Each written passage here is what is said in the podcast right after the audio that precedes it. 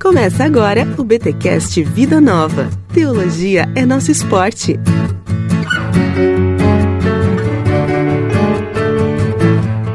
Muito bem, muito bem, muito bem. Começa mais um BTcast Vida Nova, o de número 33. Eu sou o Rodrigo Bibo e temos que ser missionários, não mercenários. Eu sou Bárbara Burns e Holland Allen foi meu primeiro eh, mestre pelos textos dele de missões. Olha aí, gente, estamos aqui. É uma honra para nós aqui do Bibotalk, com esse podcast da Edições da Nova, receber aqui Bárbara Burns. Ela tem vasta experiência na missiologia, missões transculturais e foi a apresentadora deste livro, né? Fez uma recomendação, uma introdução, prefácio do livro Os Métodos Missionários de Paulo, um estudo da expansão da igreja de Holland Allen, que foi aí, segundo ela acabou de dizer, o seu mentor. Seja muito bem-vinda aqui no podcast de Edições Vida Nova, Bárbara. Obrigada. Bárbara, tem ouvintes que não te conhecem, né? Tem ouvintes que dá, mas quem é essa Bárbara? Quem, o que, que ela faz? Quem é ela? Por que ela está aqui? Eu gostaria que você se apresentasse um pouquinho para nossa audiência, Bárbara, por gentileza. Então, eu, eu vim no Brasil 50 anos atrás como missionário enviado por minha igreja e tenho trabalhado aqui esses anos todos, quase todos, é, trabalhando no movimento missionário, em, encorajando igrejas a fazer missões, enviar missionários, sustentar missionários e tenho ajudado algumas agências missionárias, mas especialmente no ensino de missões. Então, agora estou em João Pessoa, na missão Juvep, e eu trabalho no seu curso de preparo missionário. Estou aqui 20 anos já. Olha, legal, muito bom, muito bacana. Então tem experiência. Um pouco. Eu passei também 15 anos na Faculdade Batista de São Paulo, é, com, trabalhando com Ricardo Sturz, talvez alguns de vocês uhum. conhecem, conheciam uhum. ele, né? Que legal. Bárbara, a gente está aqui para falar um pouquinho então sobre o método missionário do apóstolo Paulo, né? E também um pouco sobre o crescimento da igreja. Obviamente que a gente não tem como ah, falar do livro inteiro, a gente vai focar aqui em um capítulo específico, mas eu queria, Bárbara, que você nos é, desse um panorama para nós sobre um pouco da questão desses métodos missionários de Paulo, um pouquinho sobre Paulo o missionário. Eu acho que seria interessante a gente ter um pouquinho esse background, hein? a gente entender um pouquinho Paulo como o missionário. Então, uh, Roland Allen, ele escreveu o livro inteiro sobre isso, né? Uhum. É, analisando os métodos missionários de Paulo. E este livro foi muito influente no processo de missões, a, apesar que esqueceram de Roland Allen no tempo, né? Ele ficou esquecido. Olha aí. É, mas agora, graças uhum. a Deus, os livros deles foram ressuscitados nos Estados Unidos e agora Vida Nova também fez. Então, ele analisa e ele compara os métodos de Paulo, ele volta para a Bíblia. Essa que é a coisa mais importante dele é porque ele não usa, ele não baseia os, sua estratégia missionária, suas ideias sobre missiologia nas, eh, nas ciências sociais, nas, nas, no, no pragmatismo. Ele, ele voltou para a Bíblia. E, e uhum. tem muitas pessoas que falam que a Bíblia não é nem relevante hoje, que era outro contexto e tudo. Mas ele mo mostra no livro que isso não é verdade, uhum. que é totalmente irrelevante e que nós devemos ter uma integração entre a, a palavra, que nossa missiologia, a, as ações missionárias devem ser baseadas na palavra de Deus e não simplesmente é, o que é mais fácil ou o que fizemos no Brasil ou em nossa igreja local é, ou o que outras pessoas recomendam, mas realmente examina os métodos de Paulo. Agora, nesse uhum. assunto, Atos 20, é, onde Paulo fala para os presbíteros de Éfeso, é, um tremendo, é, é uma aula tremenda sobre os métodos de, de Paulo. E Roland Aller fala sobre, sobre isso também no livro todo. É, e, e, Paulo explicou muito bem para aqueles presbíteros aquilo que ele tinha feito. E a maioria uhum. das pessoas ignoram isso, eles não levam isso a sério para nossa ação missionária. Mas é impressionante o que ele falou falou com aqueles presbíteros, né? Uhum. É, a gente percebe ali nesse trecho de Atos, uh, Paulo fala da questão do dinheiro, certo, Bárbara? E o dinheiro, quando a gente pensa em dinheiro, Paulo, talvez quem pregue, quem já fez momento de ofertório na igreja, vai para alguns textos clássicos de Paulo ali sobre, ah, vamos dar, quem semeia, colhe, tal, tal, tal. E às vezes nós não percebemos que as finanças é, estão muito ligadas ao jeito missionário do Paulo, né? Ao jeito do Paulo ser missionário. E eu queria que tu trouxesse para nós então como Paulo lidava com a questão financeira, né? Qual o papel do dinheiro, das finanças, das ofertas e contribuições no ministério missionário de Paulo?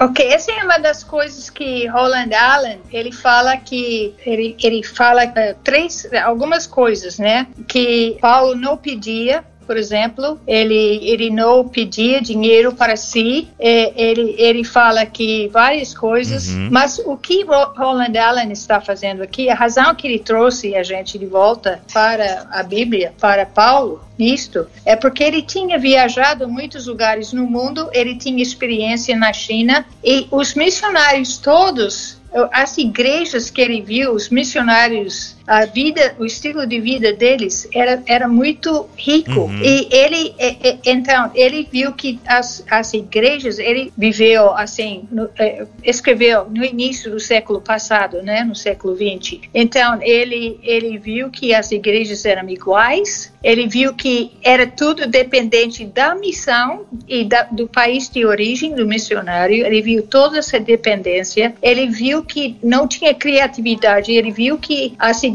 não tinham a vida própria, né? Então, por isso ele escreveu, por isso ele voltou para Paulo. Uhum. E, e, Paulo, ele disse em, em, Filipenses 4, né, que ele não procurava donativo. Paulo falou muita coisa sobre, sobre dinheiro. E uhum. ele, ele, ele falou que ele se sustentava para não criar problemas na igreja onde, onde ele chegava. Ele trabalhava com as mãos para sustentar ele e até sustentar a equipe. Uhum. Ele não dava, é, o que Roland Allen fala é que ele não dava dinheiro para a igreja. Ele não, ele não chegava e construía um templo. Esse é o centro da ideia dele, né? Ele, ele não chegava em, em, em Filipos, em Tessalônica, e aí pedia dinheiro lá de Antioquia para construir igrejas lá, uhum. templos colocar púlpito, colocar bancos, pintar a igreja, uhum.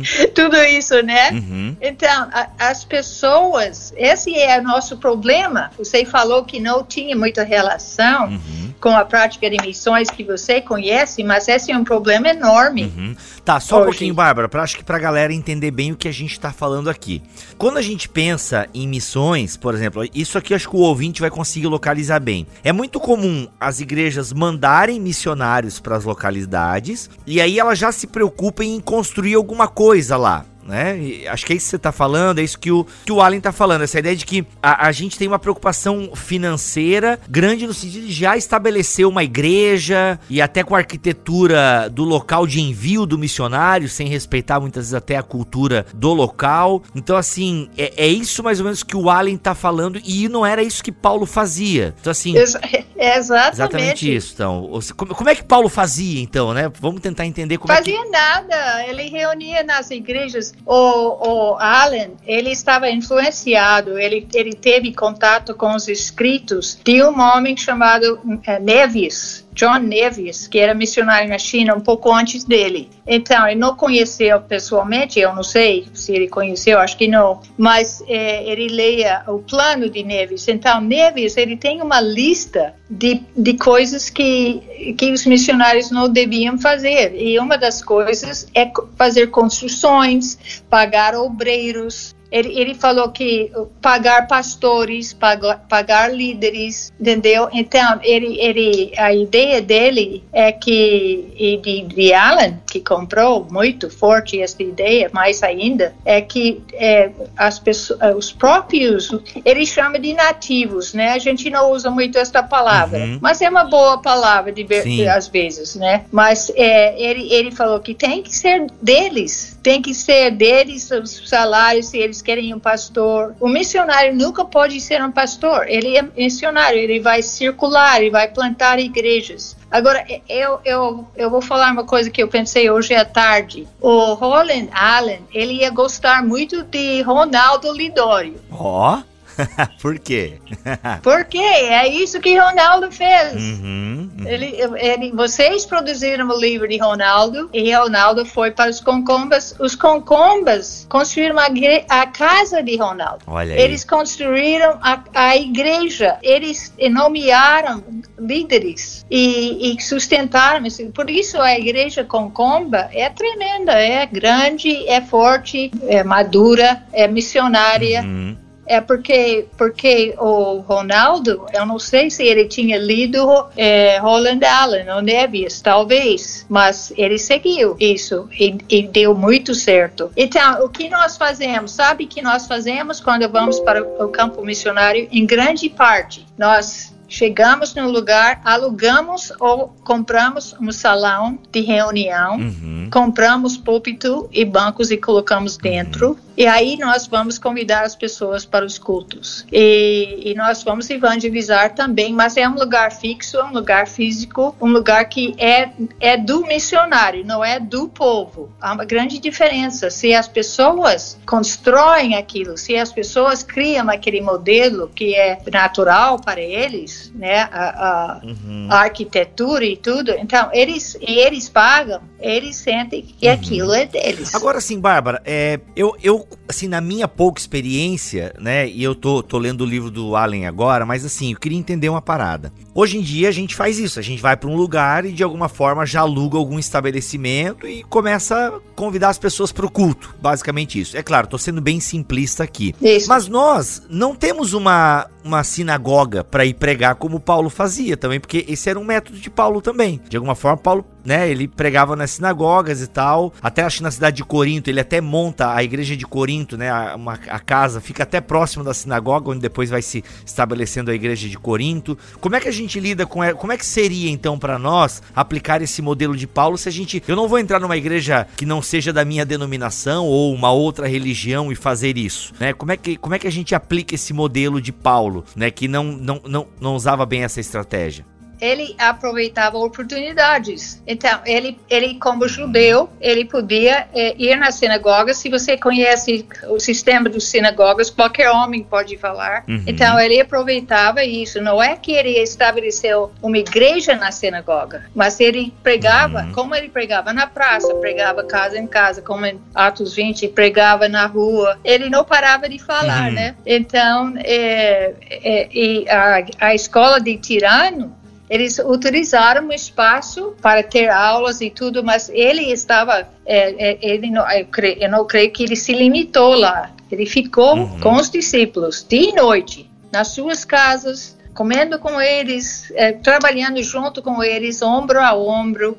Ele não fazia discípulos olhando para a pessoa e dando aula, uhum. entendeu? Ele andava com, com seus discípulos, com os novos crentes. Eles que evangelizaram toda aquela região. Uhum. Então, é, é, isso que Ronaldo fez. É, é isso, eu conheço mais uma missionária brasileira que faz que fez isso. Agora, é, ela ela foi para a Albânia e ela foi, eu fui, eu visitei ela. Foi interessante que ela tinha evangelizado todo mundo na rua, nas lojas, no mercado e tudo. Uhum. E o missionário americano que trabalhava com, com ela, ele ficava em casa preparando mensagens que eles tinham alugado um lugar para cultos. Então, muita gente aceitou Cristo aquele primeiro ano da abertura de Albânia. Uhum. E ele achou que era por causa da das uhum. mensagens dele, mas era por causa dela, né? Que estava uhum. na rua. Olha aí. Impressionante. Voltando para Paulo, Bárbara, a Paulo, né, eu tô lendo alguns textos aqui e realmente Paulo ele procura deixar bem claro que ele não quer ser um peso, né? Por exemplo, aqui, 1 Tessalonicenses 2,9. Irmão, sem dúvida, vos lembrais do nosso trabalho e fadiga. Trabalhamos dia e noite para não ser um peso a nenhum de vós, enquanto vos pregamos o evangelho de Deus, né? Então, assim, ele tem, Paulo, em vários textos aqui, ele dá essa questão, assim, deixa claro que ele não quer ser um peso para os irmãos. Mas, a gente sabe que Paulo enfrentou vários processos, é, ele podia escrever carta na prisão, então, de alguma forma, Paulo tinha recurso, né? Então, assim, é, dá a entender também em outros textos, como por exemplo, a oferta que ele recebeu da igreja de Filipos e tal, que ele recebia sim, né, uma oferta dos, é, das igrejas que ele pregou ou até mesmo que ele plantou. Como é que é essa relação? Eu queria entender um pouquinho melhor assim. Paulo não quer ser um peso, não pede dinheiro para si, em última análise, mas ao mesmo tempo ele pôde custear todos os processos, ter uma prisão, é, né, poder escrever carta na prisão, e a gente sabe que para se manter na prisão tinha que ter dinheiro, né? Então, assim, como é que a gente entende essa relação de Paulo com o dinheiro e as igrejas que ele plantou e pregou?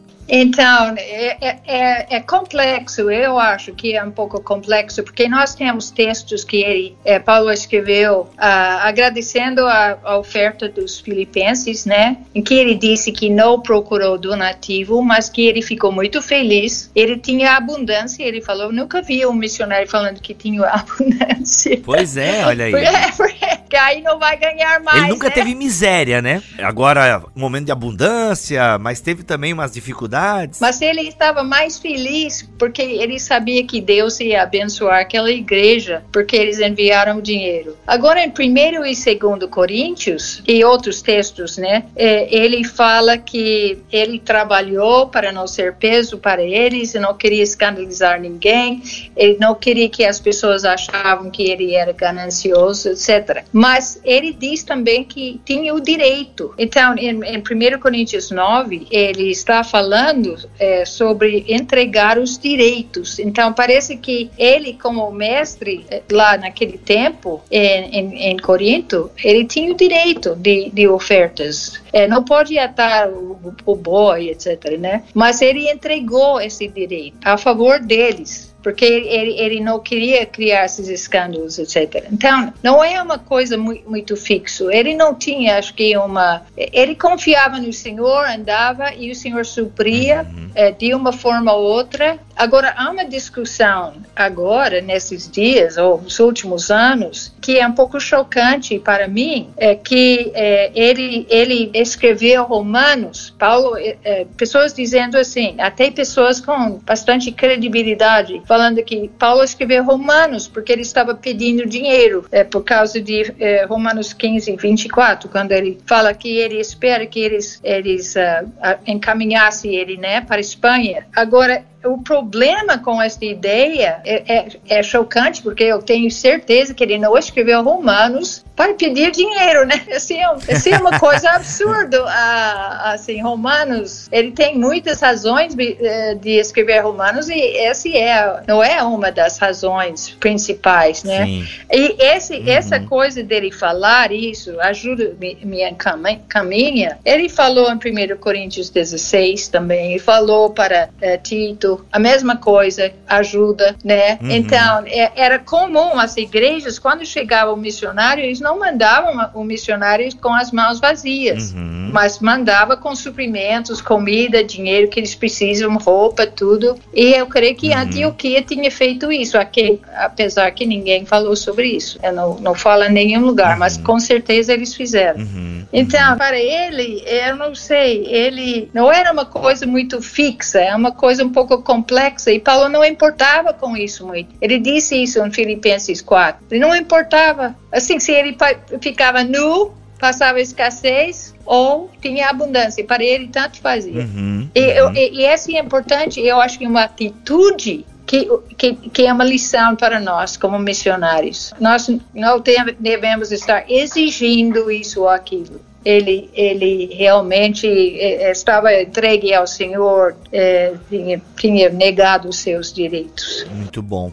O que mais, assim, a gente pode aprender de concreto, de prático, com essa relação de Paulo e o dinheiro, as finanças e as missões? Onde tu acha, Bárbara, que nós, é, como igreja, como igreja que envia missionários, onde tu acha que nós mais temos errado e de que forma, por exemplo, esse texto do Allen nos ajuda a corrigir possíveis rotas?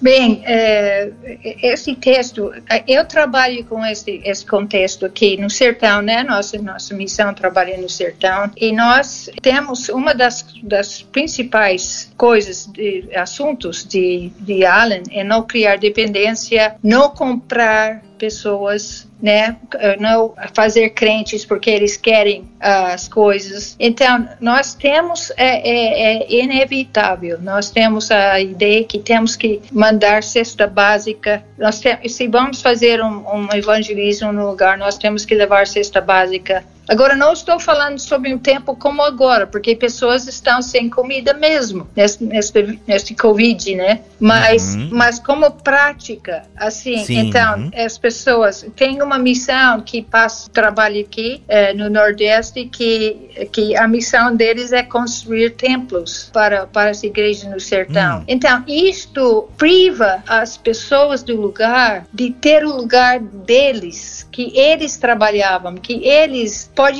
não precisa ser um lugar muito bonito, precisa ser um lugar que é deles, que é reunião deles, que eles criaram. Hum. É, e é muito importante esse tipo de coisa, né? Que a gente não cria dependência e não, nós não é uma das coisas que Alan fala que é muito interessante, que eu uso muito nas minhas aulas, é que muitas vezes os missionários pauperizaram as pessoas, entendeu? Pauperizaram. Aí chega um missionário com todo esse, esse, dinheiro, com todos os seus apetrechos, com as construções que ele vai fazendo. Então, ele vai fazendo tudo isso para as pessoas, coitados. Então, eles não sabiam que eram pobres antes, mas de repente eles percebem. Uhum eles são insignificantes, eles são pobres. É esse missionário que é tudo, né? Uhum. Então, ele, ele, é justamente isso que Ronaldo Lidori não fez e, e, que o missionário não deve fazer, entendeu? Uhum. Então, essa ideia de pauperizar as pessoas é, é um perigo que nós temos quando fazemos tudo e damos tudo para, para as pessoas. Então, esse é, é, é um dos pontos é, uhum, importantes. É tão sério isso. Nós temos experimentado esse problema que, que Alan trata, né? Nós experimentamos no Brasil com os missionários que vieram aqui. Uhum. Então, eu tenho documento aqui da Assembleia da Comissão Batista Brasileira, muitos anos atrás, né? Reclamando em termos muito duros uhum. o controle do missionário é sobre as decisões, sobre as vidas hum. que eles compram as pessoas com oferecendo escola para os filhos dos pastores, coisas assim. Então, eu tenho umas seis páginas uhum. aqui é, de um papel que foi apresentado para de Ebenezer Cavalcante é, para a Convenção Batista Brasileira muitos anos atrás. E isso tudo mudou. A, a, missão lá nos Estados Unidos mudou, a política e tudo, então uhum. mudou. E uma das coisas que é fundamental, você trabalha para Edições Vida Nova, que foi começou com o Shed, é, que era uh, membro da missão que chamava Batista Conservadora. Uhum. Uh, e, e, eles tinham esta ideia de Allen. Uh, o início da missão Batista da Vida Nova começou com pessoas que tinham sido, e vocês fizeram um livro que não publicaram mais, mas Corrida contra o Tempo é, faz é, conta toda a história deste início da missão. E era é, então eles eles foram influenciados por pessoas que tinham o mesmo pensamento de que Alan, de não pagar os pastores, de não construir, de, de ajudar as pessoas eh, vão fazer e eles vão fazer discípulos ensinando a palavra de Deus. Por isso Shed começou uhum. Edições Vida Nova. Por, justamente por isso ele fez a Bíblia Vida Nova, por causa uhum. disso. Eu não Sim. sei se sabe disso, mas ele fez para naquela época a Assembleia de Deus não permitiu os seus líderes irem para escolas de teologia. Uhum. Então ele escreveu para que pastores, como pastores da Assembleia de Deus, podiam ter estudos, podiam ter um recurso nas suas mãos para ajudar a entender a Bíblia. Por isso ele fez. Sim. Então, esse, uhum, esse, então a diferença, né? Eu só para elogiar a, a missão de vocês aí da Vida Nova, que realmente veio para o Brasil com esta, esta mesma ideia de que Alan e, e, e executou e fez em maior parte, em grande parte. Então, graças a Deus por isso. Legal. A ideia então é que quando o missionário vai para algum lugar, ele ele faça a missão acontecer dentro do próprio povo, com as culturas, né, com as culturas, com as características e que aquela missão seja autossustentável. Eu tô entendendo dessa maneira então, né? Tipo que não dependa do estrangeiro, né, que a missão ela faça discípulos do jeito dela, com as características dela, é, e que ela seja autossustentável. Então acho que a grande questão que o Allen tenta trazer é isso. Gente, vocês ficam muito dependentes dos estrangeiros, né? E isso. as missões parece que querem que as pessoas dependam dela, né? Como um controle. Esse uhum. que é o problema. É o problema. Exatamente. Esse, esse que é, é a razão. Uhum. Agora, tem um, um filme chamado Ital, que é a Missão Novas Tribos vendem esse filme. É sobre o missionário que foi para uma tribo em que ele evangelizou eles, morou na aldeia com eles, evangelizou eles, eles se converteram. E houve uma, no dia, é, é, uma, é uma história interessante, mas eles converteram no mesmo dia. A maneira que ele evangelizou eles, eles entenderam o evangelho. Aí eles falaram, quem vai falar para a outra aldeia, as outras aldeias perto de nós? E ele perguntou, e eles falaram: o senhor vai fazer. E, e, ele falou: Eu não vou fazer, vocês vão fazer. Olha aí. E, então, ele foi junto com eles no início e a, a, a, aldeia sustentou as suas famílias enquanto estavam trabalhando nesta outra aldeia. Então, é, e ele ensinou. Então, eles aprenderam a comunicar o evangelho. E eles acabaram indo para muitos lugares, espalhou o evangelho em todo aquele, aquele lugar, que não é, é não teria sido feito, né, se ele tivesse ficado limitado. Uhum, muito bom. Eu quero ler um trecho aqui, Bárbara, que eu acho que resume bem o que a gente conversou neste podcast de Edições Vida Nova. Olha só. Está Está lá na página 79, que é um tópico 3. Paulo observou a regra de que cada igreja deve administrar os seus próprios fundos. Ele certamente nunca administrou recursos de nenhuma igreja local, que é uma coisa que o Allen até coloca ali, né, Bárbara, que às vezes o missionário ele é tão sobrecarregado com outras coisas que ele tem pouco tempo para de fato fazer aquilo que é importante, que é, é caminhar com as pessoas e discipulá-las, né? Mas ele tem que ir para cartório, tem que fazer aquilo, tem que correr. Ele acaba sendo administrador, é pedreiro, é, mas ele ele acaba sendo um monte de coisa e acaba, né, isso, e para Allen isso fere o princípio uhum. da missão. De fato, ele levou a oferta da igreja de Antioquia até Jerusalém quando houve fome e também, junto com outros, levou a coleta das quatro províncias até Jerusalém. Mas no primeiro caso, ele estava agindo como ministro e assim cumprindo uma incumbência que lhe havia sido especialmente confiada pela igreja, sob a direção daqueles que tinham autoridade. No segundo caso, é extraordinário o quanto ele faz questão de deixar claro que estava agindo simplesmente simplesmente como mensageiro das igrejas. Paulo também não assumiu a responsabilidade de administrar as doações sem se associar a representantes das províncias que contribuíram, tomando todas as precauções possíveis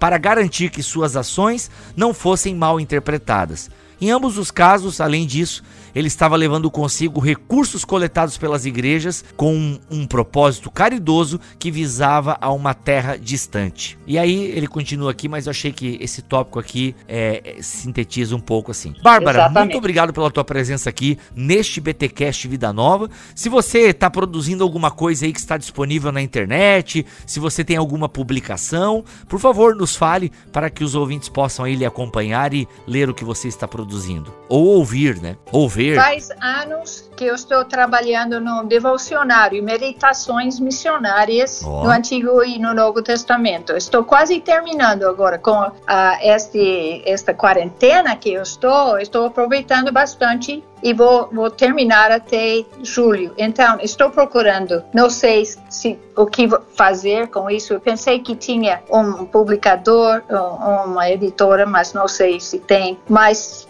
é, não sei se é melhor colocar online. Mas eu estou terminando uma coisa que eu achei que Deus me dirigiu fazer. Uhum. E eu, eu estou querendo que as pessoas possam ler de uma forma ou outra. Se vocês puderem me ajudar com ideias sobre isso, ah, são bem-vindas. Claro, com certeza. Olha aí, gente. O que, que a Bárbara deve fazer? Apresenta Edições Vida Nova. Olha para esse texto da Bárbara aí, Edições Vida Nova, né? Mas olha, muito legal, Bárbara. Vai soltando um pouco aí num canal no YouTube, no Instagram. Vamos, vamos fazer um barulho aí.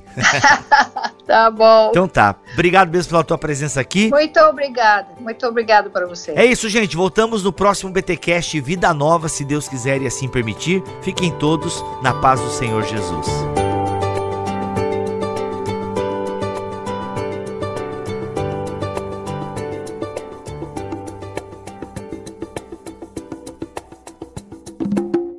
Este podcast foi editado por Tuller Bibotalk Produções.